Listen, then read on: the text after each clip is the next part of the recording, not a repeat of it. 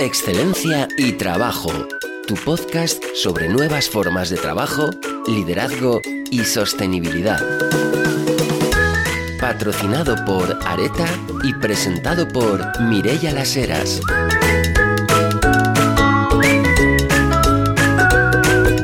Muy buenas, estamos aquí con un nuevo capítulo de Excelencia y Trabajo y en concreto hoy tenemos la gran suerte, el gran privilegio de estar con Sergio Baragaño, que ahora os contaré quién es, pero bueno, que realmente nos va a aportar muchísimo hablando de cómo el diseño contribuye a la mejora de la sostenibilidad.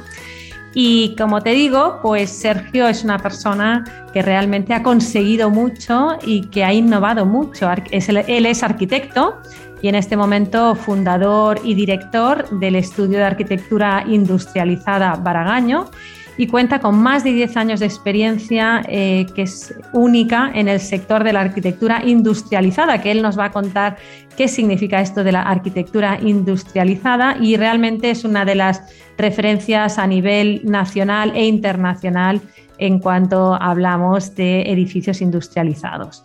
Sergio se inició en el mundo del I+D, pues durante sus años de trabajo como parte del equipo de ArcelorMittal y fue coordinador de un gran proyecto, Zenit, eh, que funcionó desde el año 2007 al 2010 que era un, proyecto, para que nos hagamos la idea, pues que contaba con casi 40 millones de euros. Eh, y desde el año 2015 presenta el Be Home, un proyecto de vivienda industrializada, y desde entonces se, se convierte en consultor externo de arquitectura modular para ArcelorMittal.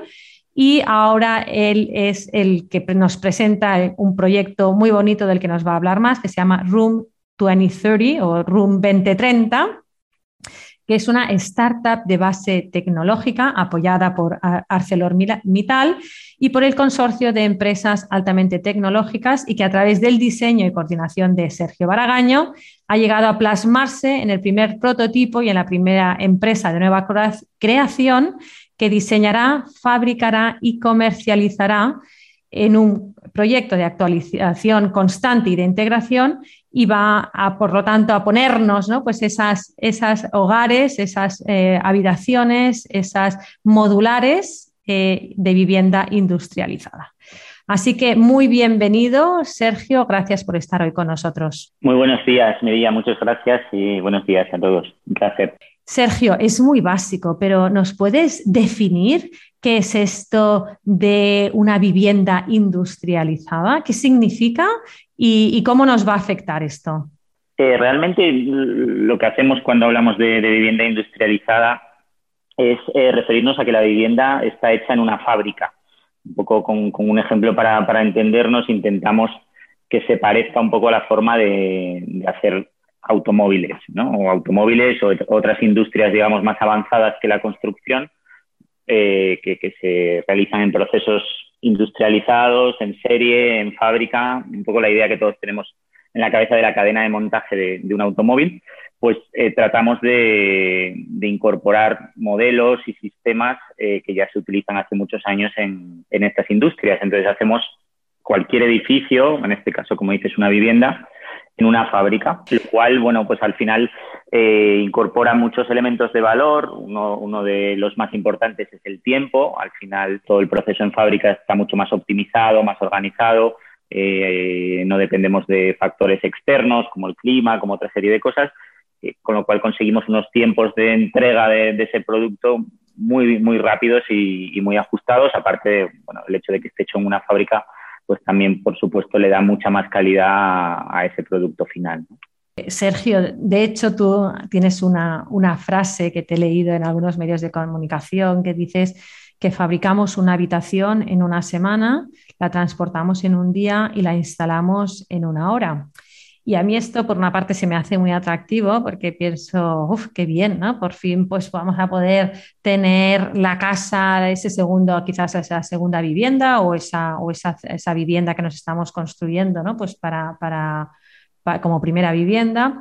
Pues de un modo muy rápido. Pero por otra parte, se me plantea ¿no? en, mi, en mi mente o en mi imaginación, ¿será esto una arquitectura efímera? ¿Será esto usar y tirar? ¿no? Y, y, por lo tanto, ¿no? pues hoy vamos a estar hablando de, de sostenibilidad, ¿no? pues qué beneficios y qué, digamos, costes genera esto para el medio ambiente.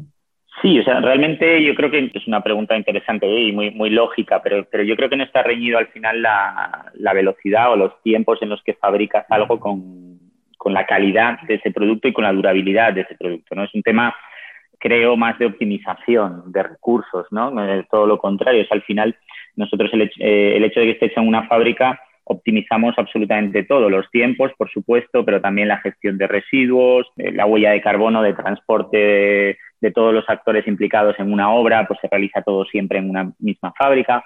Entonces, eh, creo que es un tema de, optimización, al final un poco usando el símil que, que, hablábamos antes, ¿no?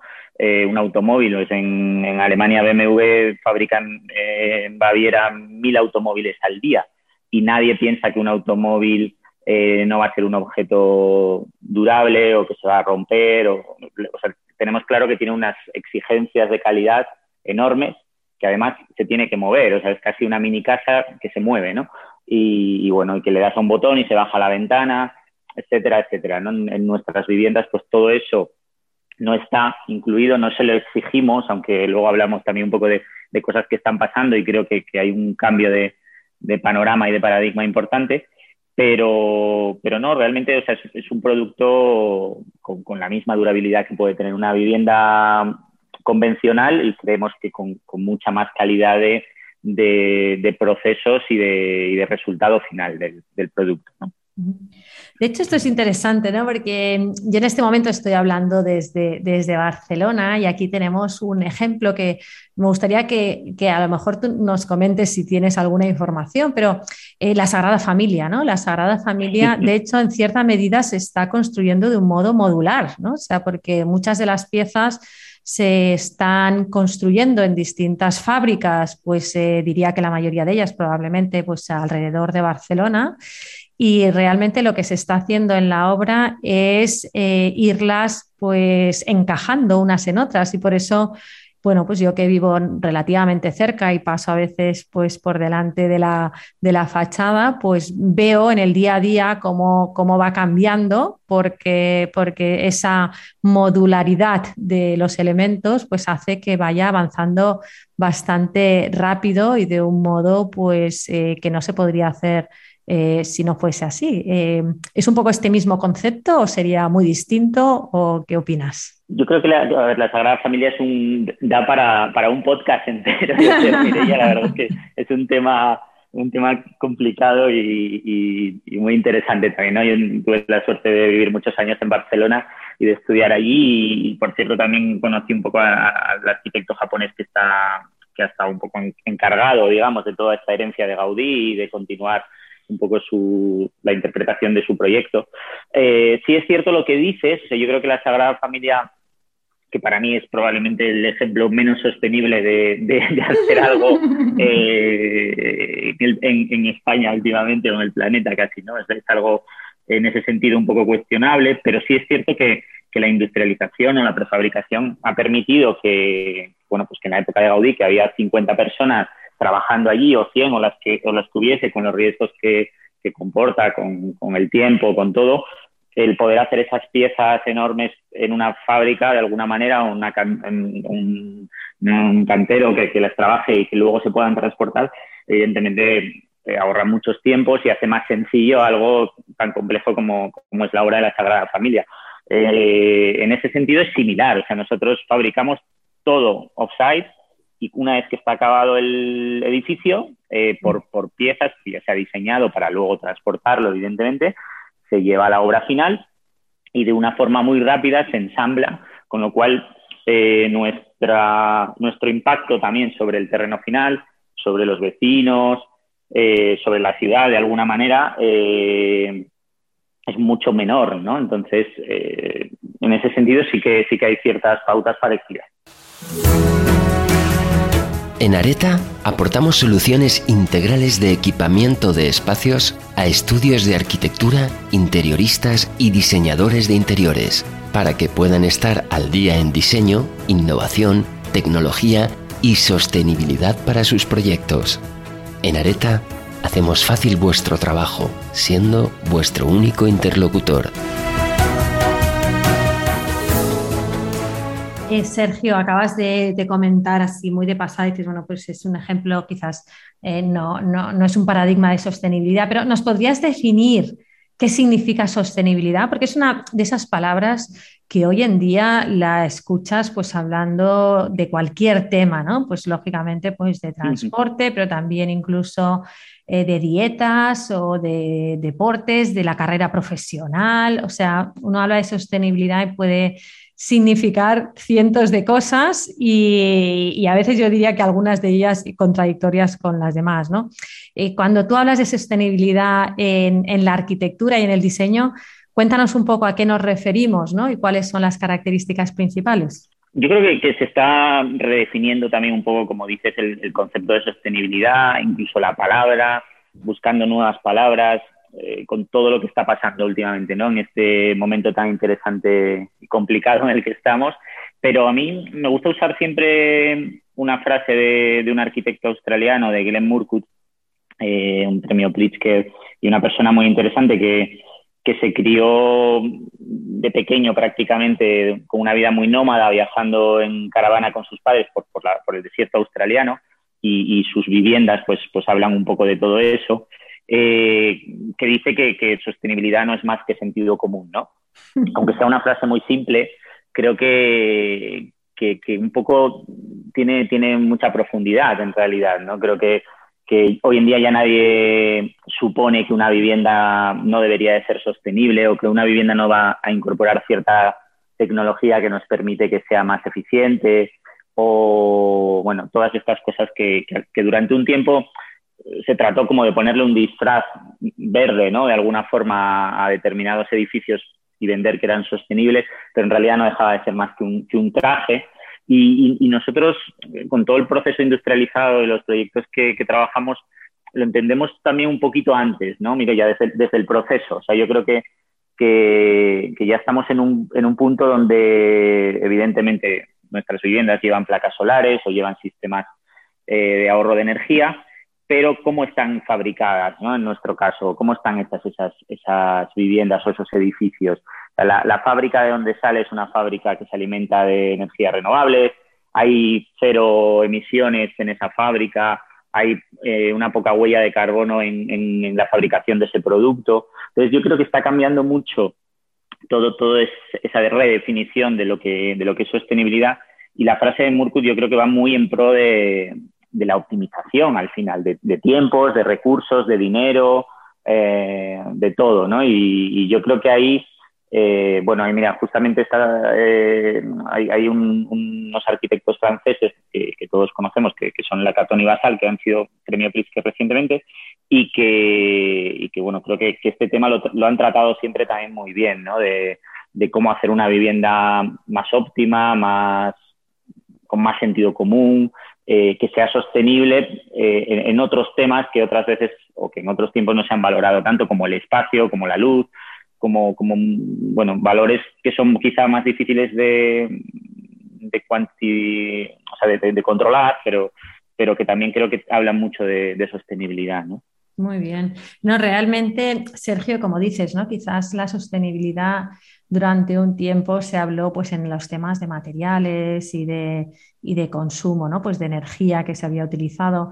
Y sin embargo, ahora estamos evolucionando, yo creo, como sociedad para, entender que tenemos que pensar en todo el ciclo de vida del producto, ¿no? desde el día que se concibe hasta el día que ese, que ese producto pues, se desecha y por lo tanto pues, eh, genera pocos, poco, poca, poco, poca huella también, ¿no? Pues en ese momento de desecharlo se puede reutilizar, se puede todavía reciclar, se puede reusar. Bueno, yo creo que, que es muy interesante todo este concepto del ciclo de vida que durante muchos tiempos, si no, pues podíamos tener un producto, vamos, eh, en sí mismo, ¿no? que pudiese parecer muy sostenible y sin embargo que tuviese una huella brutal una vez aquello se desechaba, por ejemplo, y, esto era pues algo que era contradictorio en sí mismo, ¿no? Claro, sí, sí. Eh, Sergio, ahora estás inmerso en un proyecto que se llama Room 2030, Room 2030, no sé cómo le llamáis exactamente, pero donde básicamente os centráis en una construcción industrializada. Y esto me parece que tiene, bueno, que va a ser una verdadera revolución. Mm, ¿Nos puedes hablar un poquito quizás de cómo esto ha surgido y cuáles son las verdaderas ventajas? Porque ahora, por ejemplo, estabas ah, nombrando, ¿no? Pues el tema del impacto pues, en, los vecinos, ¿no? digamos, en, en, el área en el que estás, que fíjate, nunca me lo hubiese planteado, pero yo en mi despacho, desde mi despacho, he tenido durante un año y medio digo un año y medio, probablemente me estoy quedando corta, una grúa delante de mi ventana, porque estaban construyendo. Y yo es que ya estaba harta de esa grúa, es que cada día la miraba con odio, ¿no? Pues yo me imagino que, que, no se podía hacer de otra manera o por lo que fuese, ¿no? Pero, pero esa grúa realmente a mí me generaba, pues, una por el ruido, dos por el miedo que siempre te da, ¿no? Pues que se les caiga algo. Pero tres, porque visualmente, eh, puede parecer, ¿no? dices, bueno, pues realmente eh, una, tontería, pero para mí no lo era, ¿no? O sea, pues eh, eso me generaba cierto, cierta, no sé, desasosiego. Bueno, pues, ¿qué, ventajas tiene, ¿no? Pues esta, esta, este tipo de arquitectura que estáis trabajando desde vuestro proyecto Room 2030.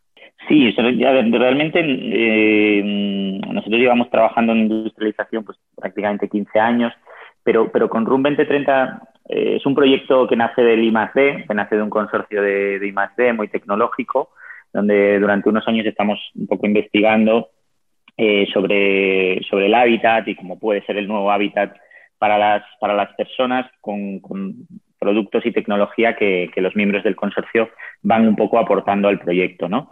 Eh, lo que hemos hecho realmente ahí, Mireia, es dar un paso un poco atrás irnos a una escala menor, porque realmente en el estudio hemos estado haciendo proyectos industrializados todos estos años, pero, pero realmente proyectos un poco singulares, que casi cada, cada proyecto pues era un poco una, una aventura y, una, y una adaptación, aunque, aunque sea prefabricado y se ha hecho en fábrica, ¿no? íntegramente todos los edificios. Entonces, aquí lo que, lo que hemos dado un paso atrás es decir, bueno, vamos a buscar el mínimo, eh, mínimo elemento eh, de hábitat, que, para nosotros es la habitación, y, vamos a, pensar la habitación, no pensar tanto la vivienda, sino pensar la habitación. Y a partir de esa habitación poder hacer cualquier edificio que tenga habitaciones, ¿no? que finalmente es casi cualquier edificio que conocemos. ¿no? Eh, y ahí sí que generando una serie de, estructuras, digamos, de chasis, usando un poco el, símil del automóvil que decíamos antes, poder tener unos modelos de habitaciones que nos permitan dar el salto a cualquier, a cualquier edificio. Y ahí sí que eh, podemos repetir procesos, podemos repetir módulos y podemos sacarle todo el provecho a, la industrialización, que al final vuelve a ser un poco ese coche repetido, ¿no? Por ejemplo, eh, en el mundo del automóvil es muy habitual que, que las marcas de coches con una misma plataforma, con un mismo chasis, puedan hacer diferentes modelos, desde un utilitario hasta un familiar o un coche deportivo, ¿no? Entonces, es un poco la idea y a partir de ahí eh, que, cada proyecto y cada persona pueda personalizar un poco ese, producto con una serie de, acabados, de opcionales, de extras, etcétera. Entonces, un poco el resumen de, de RUM 2030 es, es, es este. Eh, Sergio, yo no sé si a alguno de nuestros oyentes quizás le está pasando lo mismo que a mí, pero cuando yo era pequeña, eh, mi colegio pues eh, creció muy rápidamente porque vino gente quizás de otros lugares a vivir a, vivía en un pueblo aquí cerca de Barcelona, ¿eh? y pues yo creo que fueron unos años en los que crecieron mucho algunos pueblos, y, entonces tuvieron que poner algo que no sé por qué se llamaban caracolas, no sé por qué pues, llamaban así, a, unas, a, unas, a unas clases que pusieron prefabricadas en el patio, ¿no? y estuvimos ahí un par de años y tal. Entonces casi que era un poquito una maldición si te tocaba estar en la caracola porque hacía más frío y tal, ¿no? Em, cuéntanos cómo ha evolucionado esto, ¿no? Para que si alguno tenemos en mente esta experiencia, que sepamos que, eso eran los coches de caballos, ¿no? Y que ahora, tenemos deportivos, ¿no? ¿Cómo ha evolucionado? Sí, la verdad es que yo creo que, ha habido unos años que, la palabra prefabricada y, en parte también por eso no se, no se utiliza ahora, ¿no? Yo creo que hizo mucho daño, sobre todo en, nuestro país, ¿no? Porque se asocia un poco a construcciones de poca calidad, como, las que dije, la Caracola era un proyecto que, en origen era interesante, pero bueno, luego la ejecución fue bastante, bastante cuestionable, con hormigón, eran edificios como cuentas, ¿no? Duros y complicados de, habitar. luego yo creo que hubo también la prefabricación en madera de las casas que venían del norte, que también, bueno, pues muy, muy cuestionables en, calidad y en diseño. Entonces yo creo que eso hizo mucho daño y es verdad que ha habido mucho tiempo de, evangelizar casi, ¿no? De, un poco de, enseñar y, de, contar que hay otras formas de hacer eh, industrialización de, calidad, a medida, con diseño, que en otros países es algo muy habitual. En Japón, por ejemplo, ¿no? Sabes que, Toyota hace coches y hace casas, ¿no? Y hace casas además en, un número muy, muy importante. O, en Suecia, y que se ha asociado ahora también con, una inmobiliaria muy potente para hacer viviendas eh, industrializadas. Y, yo creo que, es verdad que ha costado un poco cambiar ese, ese chip mental que todos tenemos de que bueno, la prefabricación de los años 80 o, 70, 90 eh, ha sido bastante pobre y, de baja calidad.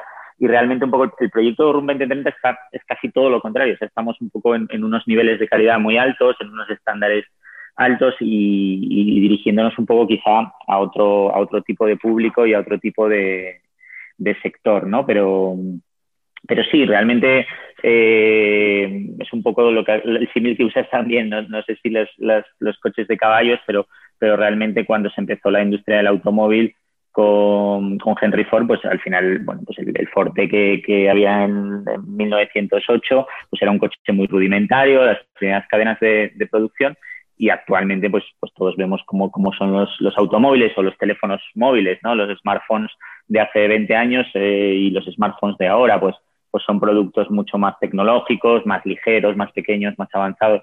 Es un poco esa tendencia que, yo uso a veces también el símil de la ropa, ¿no? Nuestro abrigo de, cuando teníamos 10 años, que pesaba una tonelada, y, ahora mismo vamos con unas prendas que son muy ligeras, que tienen muchas capas y al final te, aportan más, más protección que, que, ese tipo de abrigo, ¿no? Entonces, un poco nuestras eh, viviendas y nuestras fachadas funcionan así, ¿no? Eh, son productos más ligeros porque luego los tenemos que transportar y porque creo que, el peso es un tema muy, muy antiguo, muy del pasado, ¿no? Eh, todo, todo pesa menos ahora y, todo es más ligero y más optimizado.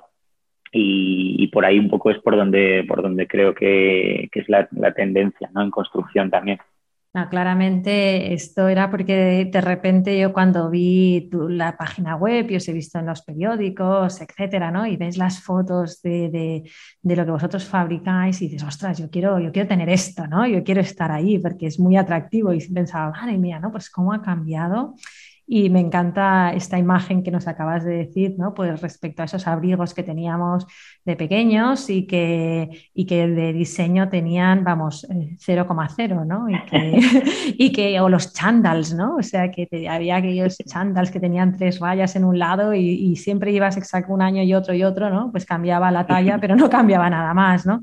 Y efectivamente, pues ahora lo que vosotros ofrecéis realmente es un diseño, pues tipo smartphone, ¿no? Déjame que os compare con el smartphone mm. que dices, ¿no? Pues súper, súper lean, súper claro, súper atractivo, ¿no? Y que dices, pero ¿cómo puede ser tan atractivo si, si casi no hay botones, ¿no? O sea, bueno, si casi no hay, pues, pues realmente lo, conseguís, ¿no? Eh, Sergio, ¿cuál te parece que debería ser la contribución del diseño industrial en favor de la sostenibilidad? Porque lo vuestro eh, es un ejemplo claro, pero quizás se te ocurre otros, ¿no? Pues que en donde el diseño industrial pues, pueda facilitar en este proceso de, que el mundo sea un lugar mejor, un lugar más sostenible. Bueno, yo, creo que, lo, comentábamos al principio, que, al final el, buen diseño yo creo que tiene que ser que es sostenible, ¿no? Per se, eh, industrial o, cualquier tipo de diseño, yo creo que, ya lleva incluida la, sostenibilidad como algo casi presupuesto, ¿no? Un poco las, tres órdenes de, Vitruvio, de, utilitas, firmitas y venustas, pues la palabra sostenible, que no sé si encaja con qué, con, utilidad probablemente, eh, pues está ahí en el ADN, ¿no? Eh, en el diseño industrial, hombre, pues yo creo que, a mí me parece interesante el tema de, los procesos y creo que por ahí eh, la Unión Europea también está como un poco eh, adelantando que, las exigencias van a ir por la forma en la que tú generas tu producto industrial, ¿no? Al final, eh, de nada sirve que, pueda tener tres placas solares en la cubierta y una cubierta verde si en la fabricación de, ese producto se han generado un montón de residuos, eh, se ha hecho con, no sé, con, gas, eh, la alimentación de la fábrica y, bueno, hay unas condiciones de seguridad y salud donde, donde es complicado.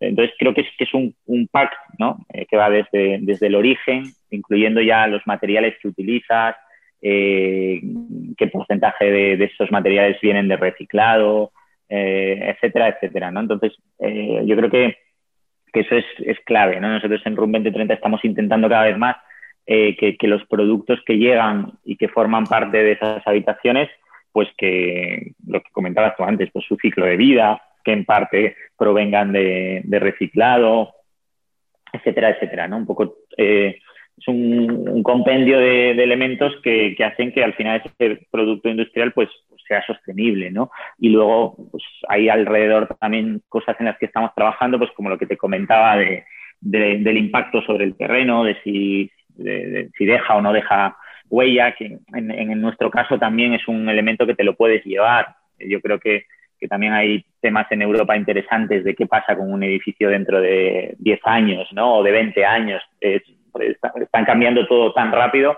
que a lo mejor tú haces un edificio en un lugar y, dentro de 20 años te lo puedes llevar y, te interesa llevártelo, ¿no? Entonces, creo que ahí hay todos esos ingredientes que van cambiando también la palabra sostenibilidad rapidísimo, ¿no?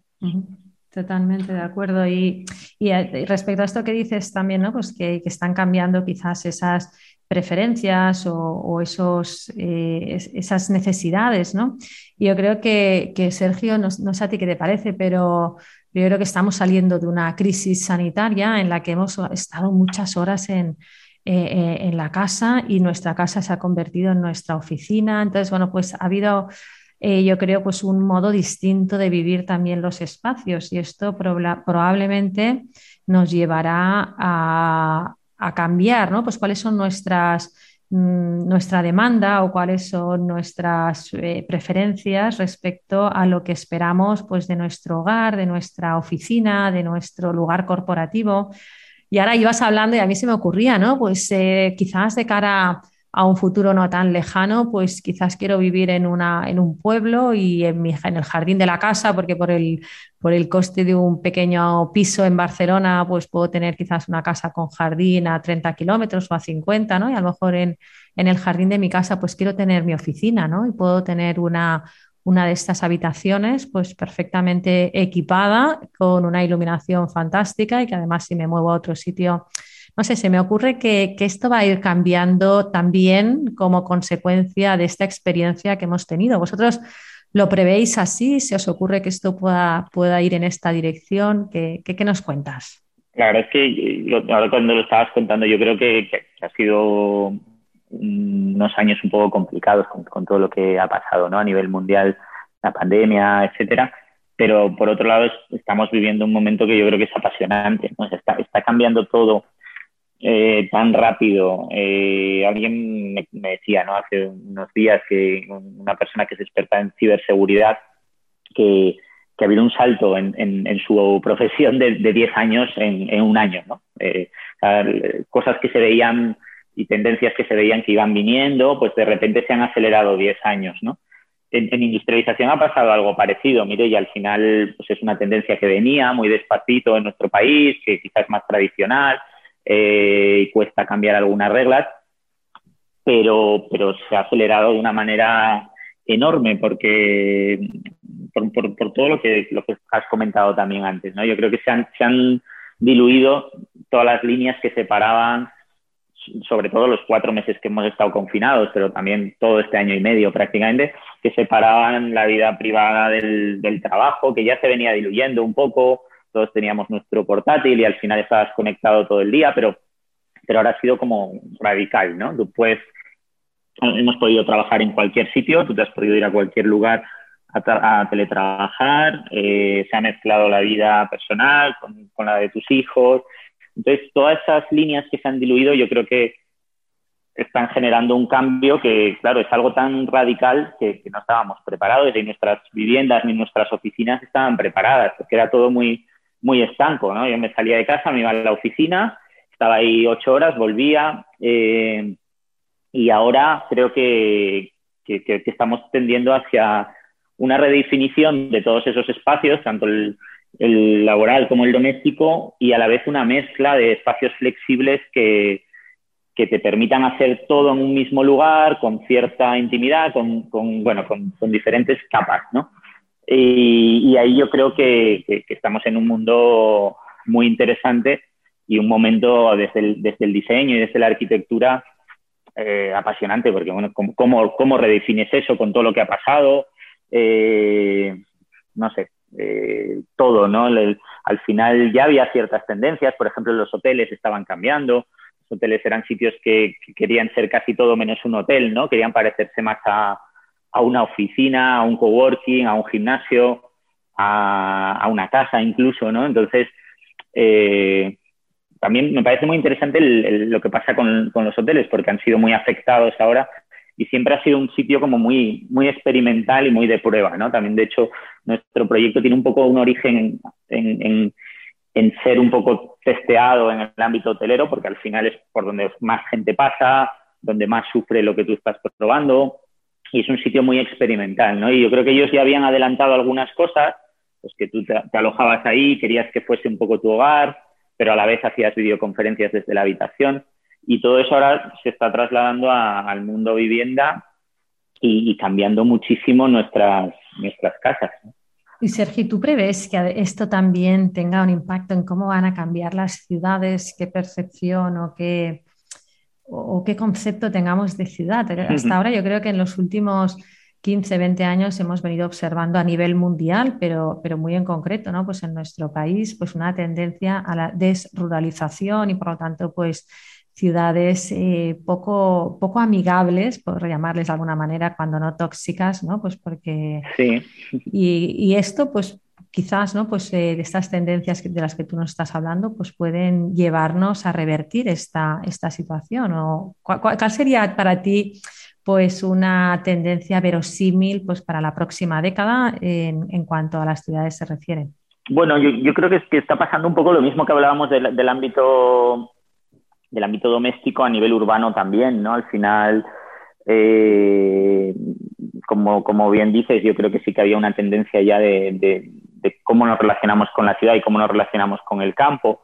Eh, sabes que, que Culjas, que Ren ha hecho hace unos meses una exposición en el Guggenheim de, de Nueva York eh, sobre su teoría de que el futuro es el, el, campo, ¿no? Countryside the Future se llama la exposición y, eh, que es un libro en realidad, ¿no? un, documento que, ha producido, donde al final él habla un poco de que, al fin, que, nos estamos relacionando, que va a haber una vuelta al campo y, y, esta, este libro es de antes de, del COVID, ¿no? Que, que va a haber una vuelta al campo y que esa vuelta al campo, evidentemente quien va a volver al campo pues es gente que vive en la ciudad, con lo cual son unos nuevos habitantes diferentes de, de los que están en el campo y van a seguir relacionándose con la ciudad puntualmente y de, y de otra forma, ¿no? creo que, eso ha pasado. O sea, todos en estos meses y en estos años, pues puntualmente hemos dejado la ciudad porque era un lugar complicado para vivir. Nos hemos ido a una zona rural y nos conectábamos eh, y consumíamos ciudad de vez en cuando, ¿no? Entonces, creo que, por un lado va a haber probablemente un cambio en, esa relación campo-ciudad, que además ayudada por porque los transportes hoy en día son más sencillos, la alta velocidad, las conexiones a Internet y la libertad también que, nos da el teletrabajo, que parece que ya no hay vuelta atrás, ¿no? Y, luego las ciudades, pues también supongo que, que, se están redefiniendo, porque mm, sobre todo el espacio público también, ¿no? Que, el espacio público eh, que tanto hemos valorado en, estos, en estos tiempos, ¿no? De tener cerca un, una buena plaza o un buen parque, y que, y que lo mismo yo creo, ya que ha pasado con las viviendas. nadie, nadie se acordaba de ese balcón que tenía ahí olvidado y, de repente... Ahora ha sido aquello más precioso con lo, que, con lo que contar en un hogar, la verdad. Claro, algo tan sencillo como un balcón, ¿no? Que, que, siempre ha estado ahí o, casi siempre y de repente es el sitio o una terraza, ¿no? De, de nuestra vivienda. pues yo creo que esa relación también con, con el espacio público el límite entre privado y público, que al final creo que tiene mucho que ver también con la salud y que creo que ya no solo por lo que ha pasado, que, ha sido directamente relacionado con la salud, pero, pero también había tendencias ya de, de, esa palabra como, como, centro de muchas cosas, ¿no? Como que las viviendas sean saludables por, por el aire, por la, por la luz, eh, por el confort, pero desde un punto de vista de salud, creo que, que, lo decías ahora, las ciudades también, ¿no? Que han sido un poco insanas en, en determinados momentos y hay ciudades que estaban pensadas y diseñadas ya desde un punto de vista más saludable, por ejemplo, no sé, Barcelona, ¿no? Que, que, eh, hablábamos antes, pues es una ciudad que, el ensanche ha aguantado muchísimos años, que, a pesar de, todo lo que ha pasado, eh, especulación, etcétera, etcétera, pues sigue teniendo vías de escape y, que quizá, bueno, pues se han valorado en determinados momentos de, de estos años, ¿no? De tener tu patio de de manzana de ensanche que, bueno, que, te da aire y que no es un patio interior oscuro. Yo creo que también las ciudades que han estado trabajadas y pensadas desde hace tiempo, pues, pues han resistido mejor y han funcionado mejor a ciertos niveles y las que no, pues entiendo que, deberían de, también trabajar en, un poco en reforzar esas cosas. Es absolutamente interesante esa tendencia que dices ahora de volver, ¿no? Ese countryside, the future, ¿no? Ese volver hacia, hacia los lugares más abiertos, más de... Porque pienso que durante muchos años nos hemos conformado, entre comillas, ¿no? Pues a esa realidad que era o te venías a vivir a la, a la gran ciudad, ¿no? Por lo tanto, llega donde había una densidad que era que, está siendo ¿no? pues quizás eh, excesiva, excesiva en muchos casos. Y, había esas ciudades que llamábamos ciudades dormitorio, que muchas veces eran pueblos grandes, ¿no? pueblos que habían crecido pues porque la gente se iba allí a dormir, eh, se iba allí a descansar, pues porque, porque le salía un poquito más económico. Y entiendo que ahora eh, efectivamente parte de esta tendencia quizás será que esas, esas ciudades dejen de ser dormitorios para ser lugares desde los que realmente mm, se pueda trabajar, se pueda vivir, eh, porque no me tengo que desplazar, porque puedo tener allí los medios adecuados y efectivamente eh, estoy totalmente de acuerdo con esto que has dicho de este salto. Yo, me da la sensación que es como cuando vas eh, caminando por la calle y te tropiezas con algo, ¿no? Y, eh, si tienes la suerte de no caerte, pues saltas como hacia adelante y vas más rápido, ¿no? Que, es, un poco como, como casi contradictorio porque acabas yendo más rápido porque te has tropezado y me da la sensación de que esta, esta situación de crisis que hemos pasado ha sido un poco ese, ese tropezón que nos hemos dado, que nos ha hecho en muchos ámbitos como los que nombrabas, ¿no? pues el tema de la ciberseguridad, el tema de la industrialización, pero yo también diría a nivel de prácticas eh, de recursos humanos, ¿no? pues yo trabajo mucho en el ámbito del trabajo familia, del trabajo remoto, de los espacios alternativos de trabajo, y creo que hemos visto un cambio espectacular que era que ya se podría haber dado igualmente, pero que como tendemos todos un poquito, ¿no? Pues a la inercia y al seguir con, con las mismas dinámicas que llevamos, pues nos, nos, nos, estaba costando, ¿no? Nos parece. Y yo quiero preguntar algo que quizás puede parecer obvio, ¿no? Pero según tu percepción, ¿no? Pues cuáles son las funciones básicas o, más relevantes de un espacio en el que trabajar, ¿no? Porque uno pensaría, bueno, pues tener un sitio donde poner el ordenador y, que haya wifi, ¿no? Pero al final, cuando estás diseñando espacios de trabajo, eso no es lo único, ni quizás diría lo más importante, sobre todo ahora que, como hemos dicho, pues podemos o estamos acostumbrándonos a trabajar desde cualquier sitio, ¿no? Pues, ¿cuáles son esas funcionalidades que te parecen más relevantes a la hora de diseñar un lugar de trabajo óptimo o adecuado a la persona? Yo, creo que enlaza un poco con, lo que estábamos hablando antes. Al final se, está redefiniendo también el concepto de oficina. ¿no? Nosotros estamos trabajando ahora desde Room 2030 en un proyecto muy interesante de, pequeños espacios de oficina también. Eh, donde, donde al final lo que comentábamos, se ha borrado también esa línea eh, eh, entre, entre vida privada y, laboral, teletrabajo, oficina y, demás. ¿no? Entonces, creo que, o parece, ¿no? Que, todos tenemos claro que la tendencia va a ser un, punto medio, algo mixto entre presencial, puntualmente teletrabajo, etcétera, Entonces, creo que, esos espacios tienen que tener esa flexibilidad también de, poder permitir ambas cosas, ¿no? Eh, no es una oficina donde tú vas a estar cinco días, eh, ocho horas al día, ¿no? Probablemente eh, estés cuatro o estés tres o estés uno y, al final la oficina también se va a tener que trasladar a tu parte de vivienda, con lo cual habrá un espacio dentro de tu, de tu vivienda que será oficina, ¿no? y que tiene que estar muy bien redefinido para, bueno, pues para que tengas un confort igual que el que tienes en una oficina a nivel de, de todo, de, ergonomía, de, luz, de, ventilación, etcétera, etcétera. Entonces, yo, creo que, que, ahí vuelve a estar un poco también otra vez la palabra salud en el medio, eh, de un espacio que, que sea saludable, que, aparte de, lo que ya le presuponemos a una oficina, eh, pero bueno, que tenga, que tenga relación con la naturaleza, que tenga relación con la luz, y yo creo que esas cosas eh, las hemos aprendido un poco, como decías, a, valorar en esta parada grande que, hemos hecho y, creo que no hay vuelta atrás. ¿no? las empresas tendrán que ver un poco también cómo, cómo generan esas oficinas o esos espacios o esa forma de trabajar atractiva para que, para que la gente quiera trabajar ahí, porque quizá las nuevas generaciones ya tienen una serie de, de, cosas claras, de condicionantes. Eh, hay muchas empresas que están teniendo grandes problemas para que la gente vuelva a sus oficinas, pues porque gente, como, como decía hasta ahora Mireia, que, en estos meses se ha ido, no sé, ha, vuelto a su casa, que, encima pues tiene la suerte de que es un sitio maravilloso, como, como ejemplos que, que se me ocurren de gente que se ha vuelto a Baleares, por ejemplo, ¿no? Y que, y que ahora que no va a volver a Madrid a estar eh, cinco días a la semana trabajando en una oficina, eh, ¿por qué no? Porque, porque, porque ha parado, porque ha visto que hay otras posibilidades, otras opciones de relacionarse también con el trabajo. Y, yo creo que, todo ese espacio de oficina se va a tener que redefinir, igual que el de vivienda, igual que el de ciudad que comentábamos antes.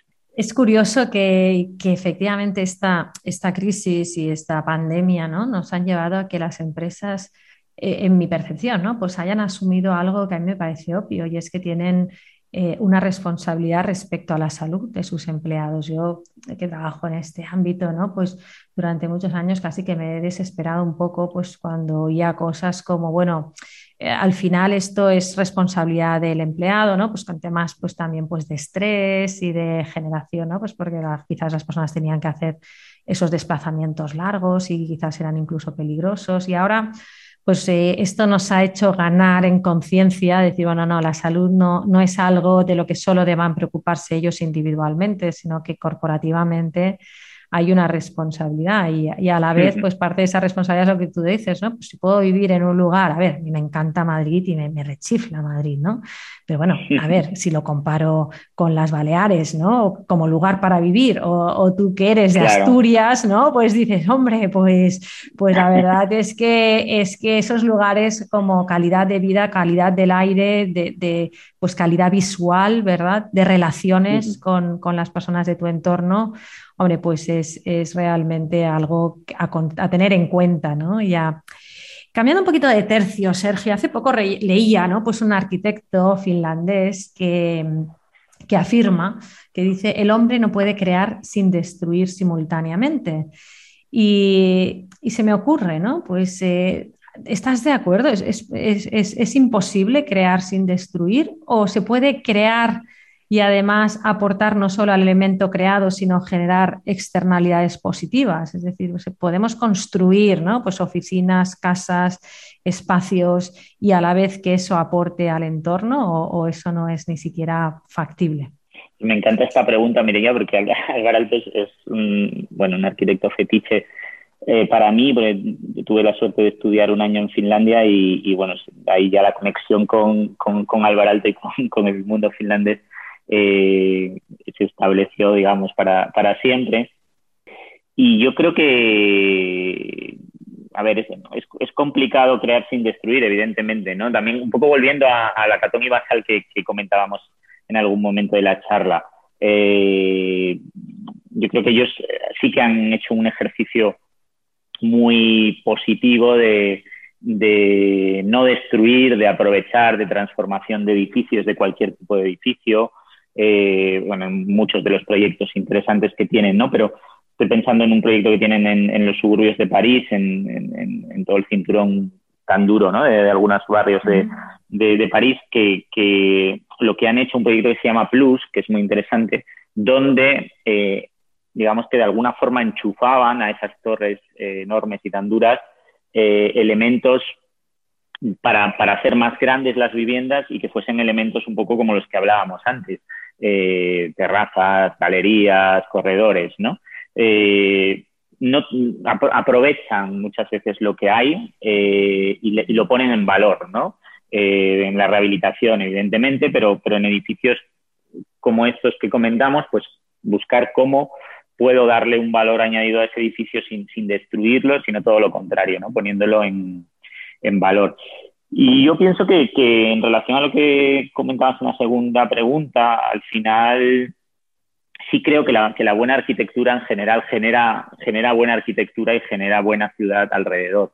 Y, y quizá es algo muy simple también, pero un paseo por, por cualquiera de nuestras ciudades donde se da un edificio bueno, eh, yo creo que hay, que hay buenos y malos edificios, no, tanto eh, bonitos o feos, sino un buen edificio eh, tiene que tener ese, ese, plus, tiene que tener un plus de que, de que tiene que relacionarse con, con, la ciudad y, como dices, generar externalidades positivas. Eh, entonces creo que, sí que es totalmente posible y, debe de serlo. Otras cosas que, bueno, pues que a veces estemos acostumbrados a proyectos o a obras autistas donde yo llego, me coloco y me, da igual si, si, lo que decías antes, si el vecino está un año con la grúa adelante soportando ruidos o, o si estoy haciendo peor espacio público porque, bueno, pues porque mi edificio es, es algo que niega el espacio público, ¿no? Entonces, creo que, que totalmente, totalmente posible crear sin, sin destruir y, además hacer ciudad, ¿no? Que, que, yo creo que es lo que debería de ser realmente interesante en cada intervención. Eh, Sergio, acabas de decir que un buen edificio no es solo un edificio bello, pero, pero sí que es verdad que que yo creo que más tenemos la suerte ¿no? pues de vivir en un país que, que, tenemos mucha, muchas ciudades con edificios, con barrios, con, con, grandes zonas, ¿no? pues, pues de edificios muy bellos, ¿no? pues muchas veces edificios civiles, otras veces pues religiosos, otras veces conmemorativos, ¿no? pues de históricos de lo que sea. ¿no? Entonces, yo en este sentido pienso que, sí que es verdad que la belleza no es el único elemento, porque puede, puede ser una belleza quizás que no esté, como tú dices, ¿no? que no esté relacionada, que no hable con, lo que hay alrededor, o puede ser una belleza que, quizás pues, eh, no sea sostenible, ¿no? Pero pero creo que, la belleza, ¿no te parece que la belleza hace que el mundo sea un poco mejor? ¿no? Yo cuando he visto vuestras, ya te he dicho, ¿no? Y cuando he visto vuestras, vuestros edificios modulares, ¿no? Pues ya me ha entrado, yo soy un poco de que cuando veo algo que me gusta mucho, y ahora como todo el mundo, ¿no? ya piensas pues dónde te gustaría ponerlo, ¿no? Y cómo lo utilizarías, ¿no? Entonces, ¿no crees que la belleza realmente hace que el mundo sea un poco mejor y que nuestra vida sea un poco mejor? Sí, sin duda, claro. Yo, creo que, que, tienes toda, toda la razón, pero también creo que, que, probablemente se esté redefiniendo también la palabra belleza, ¿no? Un poco lo que decíamos antes de, redefinir la vivienda, redefinir la oficina, la ciudad. La palabra belleza de, hoy en día yo creo que, es muy diferente. La belleza hoy en día es muy diferente a, a como era hace 50 años. Sí que estoy de acuerdo y creo que hay bellezas absolutas que, nadie puede cuestionar o que no podemos cuestionar, ¿no? Que, no sé, que, que, el, busto de Nefertiti que hay en, Berlín, en el, en el Neues Museum, pues es una belleza absoluta, o el Partenón, o, o sea, no sé, cosas, cosas muy, muy obvias, eh, pero por eso un poco yo antes hablaba de, algo que para mí es más fácil en relación a un edificio de, de valorar, que es bueno o malo, ¿no? Eh, una película es buena o mala, o sea, luego ya entramos, es que además es muy bonita, pero es que es, una buena película porque tiene un buen guion, porque tiene un buen, una buena dirección, porque tiene unos buenos actores. Yo creo que con un edificio es un elemento más objetivo, algo parecido, pues es un buen edificio porque, porque ha sido, porque es óptimo, porque, porque no ha costado cinco veces más de lo que debería, porque, porque la gente que vive alrededor le ha, hecho su vida mejor, la gente que vive dentro le ha hecho su vida mejor. En relación a la vivienda, ¿no? Probablemente ahora cuando tú entres o cuando yo entre en la vivienda de un, amigo, eh, qué, bonita tu, vivienda, pero es, bonita porque, porque es que tiene luz, porque tiene unos balcones que, te dan una posibilidad de relacionarte de otra forma con ella. Entonces, creo que también la palabra belleza eh, se está redefiniendo en todo este mundo de, cambios entre en los que estamos ahora eh, metidos, ¿no? Eh, Sergio, y en ese sentido, en esa redefinición de la belleza, pues todos tenemos, por ejemplo, un hogar, ¿no? Pues muchas veces, bueno, me encantaría quizás pues hacerlo de nuevo o no, ¿no? Pero, pero creo que siempre se pueden mejorar las cosas, ¿no? Y, ahora se habla mucho, por ejemplo, de eficiencia energética y de cara alquilar, etcétera, pues el, un, un piso, un departamento, pues eso es relevante, pero si, yo tuviese que decir, oye, pues gastarme un dinero pues para que mi, para que mi eh, departamento, para que mi, eh, mi piso, ¿no? Pues, pues fuese un mejor piso, ¿no? Como tú decías, no ya más bonito, sino mejor, ¿no? Pues, ¿en qué elementos te centrarías y, cómo mejoraría eso mi vida? Qué difícil. ¿eh? Estamos hablando de, belleza, de cómo mejorar nuestra vivienda, pero Ah, bueno, yo, creo que, también volviendo un poco a todo lo que estamos hablando hoy, ¿no? que al final eh, sí, sí creo que, la gente que a lo mejor estábamos más conectada con, el diseño, con la arquitectura, pues, pues tienes siempre elementos más fáciles para valorar eh, cómo mejorar la vida con una vivienda. Y, quizá, pues, eh, en general, la gente está más alejada de, de determinados conceptos, ¿no? De cómo valoras que un espacio es bueno o malo, eh, no sé, al final a nuestra vivienda le pedíamos que fuese lo más grande posible, las más habitaciones posibles, aunque estuviesen vacías la mayoría del tiempo, y, no dejaban de ser un pasillo con cosas que iban pasando a los lados y, ya está, ¿no? Y, con eso ya estábamos contentos en general. Creo que, ahora hay, hay, un montón de herramientas nuevas para, para valorarla y creo que es muy positivo que valoremos cómo ventila esa vivienda, eh, a qué hora entra el, sol por la mañana, por la tarde, por dónde. Eh, pues lo que incidimos tanto, puedo salir afuera y ver, y ver cómo es el parque que tengo delante desde un balcón, puedo pasar tiempo fuera en el jardín. hay, hay, una serie de elementos que, que, se han puesto en valor, que quizás siempre lo han estado y las buenas viviendas en la historia de la arquitectura han tenido todos esos ingredientes, eh, pero que, poco a nivel, a nivel de día a día y a nivel de calle, pues no lo, no lo, no lo hemos valorado ¿no? suficientemente. Entonces yo creo que, que es un poco quizá esos intangibles de, de, luz, de, de, confort acústico, de que no me moleste el ruido de mi vecino, toda esa serie de cosas que, que, que, deberían de estar presupuestas, pero que probablemente solo hemos valorado el tamaño, y, determinadas cosas, ¿no? no sé, mejor tú tienes una vivienda pequeña o relativamente pequeña, pero que tiene un patio y tiene unos techos altos y tiene unos balcones a la calle y, es mucho, probablemente mucho mejor y va a mejorar mucho tu calidad de vida que una vivienda de 400 metros con siete habitaciones que, no tiene nada de, de valor a otros niveles, ¿no? Y que además tienes que limpiar y entonces, bueno, ahora es verdad que la rumba ayuda, ¿no? y mantener, ¿no? exacto, y mantener, y mantener, ¿no? Y pagar el IBI. Eh, Sergio, tú te dedicas a un ámbito innovador y creativo. Ahora estoy ya un poco cambiando de, pero, pero a mí siempre cuando hay una persona innovadora y que lleva ya muchos años en la innovación, digo, pues ¿cómo lo debe hacer? ¿no? Porque claro, una cosa es que se nos ocurra una idea, pero luego ya te enamoras de esa idea y se te olvida crear otras, ¿no? ¿Cómo lo haces para mantenerte creativo, para seguir generando ideas, para que tu equipo haga lo mismo y para no enamoraros tanto de lo que ya habéis inventado que se os olvide inventaros otras cosas nuevas? Yo creo que es un, tema de curiosidad, ¿no? Mire, y al final eh, en general, de, tener curiosidad, de, no, de, no, conformarte o no acomodarte y, de estar continuamente eh, interesado y mirando lo que pasa alrededor en todos los ámbitos. ¿no? Eh, quizá probablemente incluso alimentándote de, casi todo menos de arquitectura, de, lo que hablábamos antes, pues, de, cine, de, ciudades, de viajar, no sé, de, mantener un poco esa, esa tensión y, y ese interés por lo que, por lo que pasa en otras disciplinas, sobre todo, yo creo que es, que es fundamental, ¿no? que al final estar un poco siempre como, bueno, vale, hemos hecho este proyecto, ahora con RUM 2030 y, y pensando ya un poco qué, cómo va a evolucionar, ¿no? Nos, todo va tan rápido que al final yo creo que si, si te paras y te acomodas y te, no sé, te recreas demasiado con, con lo que está pasando ese momento y dejas de pensar un poco en qué, qué va a pasar dentro de 10 años, es lo que estamos hablando en esta charla, ¿no? ¿Cómo, ¿Cómo van a ser las ciudades dentro de 10 años? Bueno, pues pensemos un poco eh, qué podemos aportar nosotros para que estas ciudades sean mejores dentro de 10 años, porque es, un tiempo que, que, está ahí, o sea, que, que no es que, que, es un tiempo muy corto, ¿no?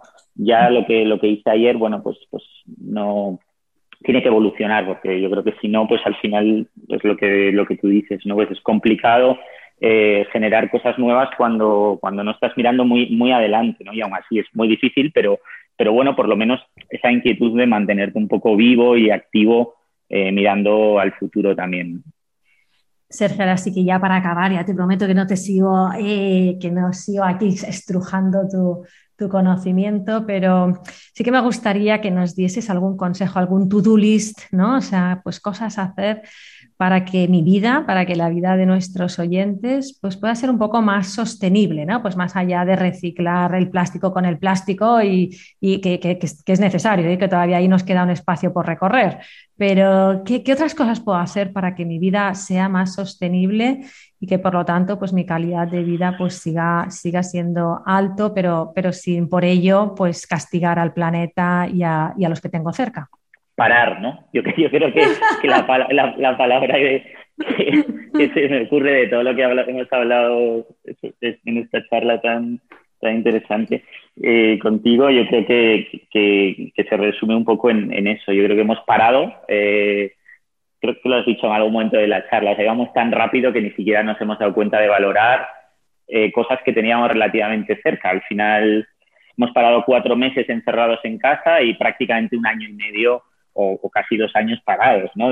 a muchos niveles de cosas que, entendíamos como lógicas, pues viajando eh, una vez al año, cruzando el continente en avión eh, o el planeta, y, hemos parado y nos hemos dado cuenta de que eh, un balcón tiene mucho valor, ¿no? Entonces, ese, ese, desprenderse de cosas que al final por obligación lo hemos hecho, ya que no, no, no hemos sabido hacerlo de otra forma, creo que, que conecta mucho con, con la palabra sostenibilidad, y, bueno, al final es un poco casi siendo muy simple, eh, un, menos es más que decía Mies, ¿no? De, paro y, de repente veo que, el pueblo donde nací es un sitio apasionante si puedo conectarme una vez a la semana con la ciudad donde, donde he querido vivir, ¿no? O, o eso, ese tipo de cosas eh, pequeñas que yo creo que también vuelven un poco al sentido común que hablábamos de, en el principio, y volvemos un poco al principio cerrando el círculo, a, Glenn Murcutt. Y, cuando tú ves una vivienda suya, lo ves claro, ¿no? O sea, ha vivido su infancia en, una caravana y, sus casas tienen lo, que necesita para vivir. Es una buena orientación, un buen aprovechamiento del sol, un espacio justo y razonable, con, cosas eh, básicas, pero que, que, están perfectamente diseñadas, perfectamente pensadas para, para hacerte la vida como mejor, ¿no? En realidad, y yo creo que, por ahí un poco tiene que, tiene que ir. Bueno, Sergio, esto ha sido apasionante, ¿no? Eh, aquí eh, en estos minutos hemos hablado pues, de esas viviendas industrializadas, eh, de las cuales pues, pues tú eres un paradigma y un avanzado en nuestro país, ¿no? donde a través de la estandarización pues, hemos conseguido mejorar la calidad, mejorar pues, el uso de la, de la energía, optimizar el espacio y la luz, pues darles una segunda vida ¿no? pues a esas habitaciones y a, esas, y a esos hogares y esas oficinas. ¿no?